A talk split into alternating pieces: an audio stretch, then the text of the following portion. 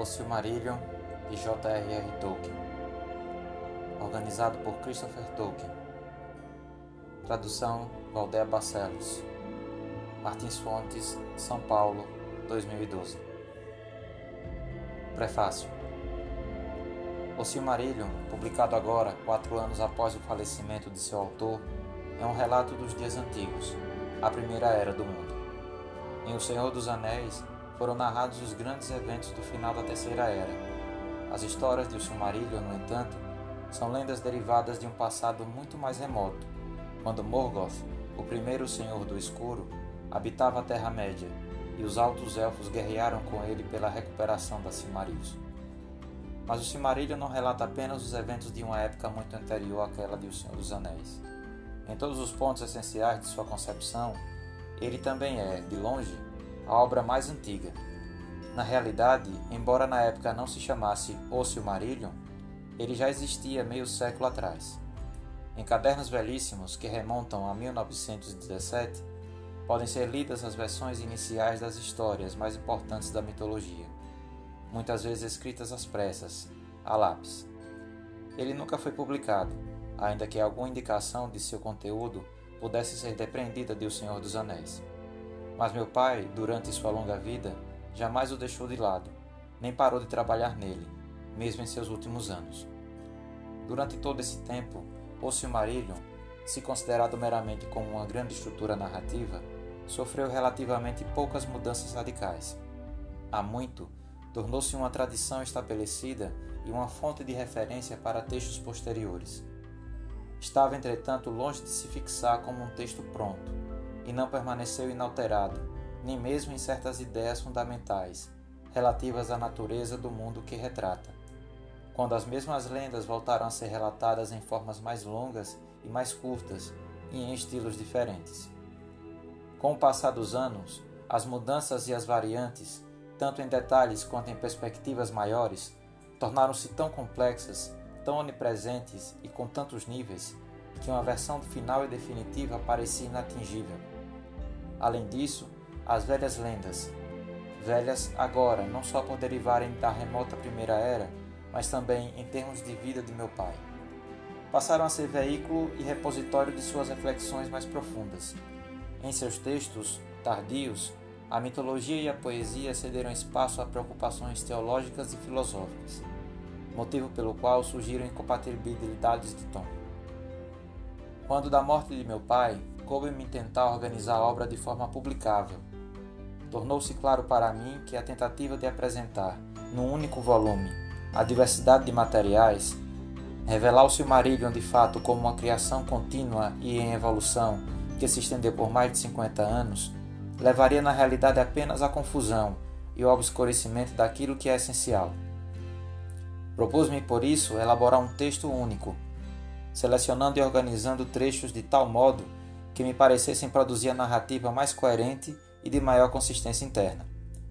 Nesta obra, os capítulos conclusivos, a partir da morte de Turin Turamba, apresentaram dificuldades especiais, já que permaneceram inalterados ao longo de muitos anos e, sob certos aspectos, conflitavam seriamente com concepções mais elaboradas em outras partes do livro. Não se pode aspirar a uma harmonia perfeita, quer no âmbito do próprio O Silmarillion, que é entre O Silmarillion e outras obras publicadas de meu pai. E ela somente poderia ser alcançada, se fosse possível, a um custo elevado e desnecessário. De mais a mais, meu pai veio a conceber O Silmarillion como uma compilação, uma narrativa sucinta e abrangente, feita muito tempo depois, a partir de fontes de grande diversidade, poemas, crônicas históricas e narrativas orais, que sobreviveram numa tradição secular. Essa concepção tem de fato paralelo na verdadeira história do livro, pois o enorme volume de prosa e poesia antiga subjaz a ele. Ele é, até certo ponto, um compêndio de fato, e não apenas em teoria. A esse fator podem se atribuir a variação de ritmo da narrativa e a riqueza de detalhes em diversas partes. O contraste, por exemplo, entre as recordações precisas de lugar e motivo na lenda de Turin Turamba e o relato remoto e sublime do final da Primeira Era, quando as Tangorodrim foram destruídas e Morgoth derrotado, bem como algumas diferenças de tom e de descrição, alguns pontos obscuros e, aqui e ali, alguma falta de coesão. No caso de, do Valaquenta, por exemplo, temos de supor que, embora ele contenha muitos fatos que devem remontar aos primeiros dias do Zelda em Valinor, deve ter sido reformulado em tempos mais recentes, o que explica sua contínua mudança de tempo verbal e de ponto de vista, de tal modo que os poderes divinos ora parecem presentes e ativos no mundo, ora remotos, constituindo uma camada desaparecida, conhecida apenas na lembrança. O livro embora devidamente intitulado O Silmarillion, contém não somente o Quenta Silmarillion ou O Silmarillion, mas também quatro obras curtas. O Ainolindale e o Vala Quenta, que são apresentados no início, estão na realidade intimamente associados a O Silmarillion. Já o Akalabeth e dos Anéis de Poder, que aparecem no final, são totalmente separados e independentes, o que se deve salientar. Estão incluídos em obediência à explícita intenção de meu pai. Por meio de sua inclusão, toda a história é descrita, desde a música do Zainur, com a qual o mundo começou, até a passagem dos portadores do anel, saindo dos portos de Mithlon, no, no final da Terceira Era. A quantidade de nomes que aparecem no livro é muito grande, motivo pelo qual elaborei um glossário completo. Porém, o número de pessoas, elfos e homens que desempenham um papel importante na narrativa da Primeira Era, é muito menor, e todos eles constam nas árvores genealógicas. Além disso, preparei também um adendo, que especifica a denominação bastante complexa dos diferentes povos élficos, uma nota a respeito da pronúncia dos nomes dos elfos e uma lista de alguns dos principais elementos encontrados nesses nomes, além de um mapa.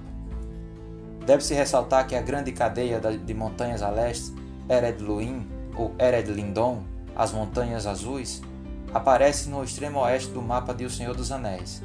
No corpo do livro há um mapa menor. A intenção é deixar claro, a um mero golpe de vista, onde se localizavam os reinos dos elfos depois do, da volta dos Noldor à Terra-média. Não sobrecarreguei o livro com mais nenhum tipo de comentário ou anotação. Existe de fato uma grande quantidade de textos inéditos de meu pai narrativos, linguísticos, históricos e filosóficos relacionados às três eras. Espero conseguir publicar parte deles futuramente.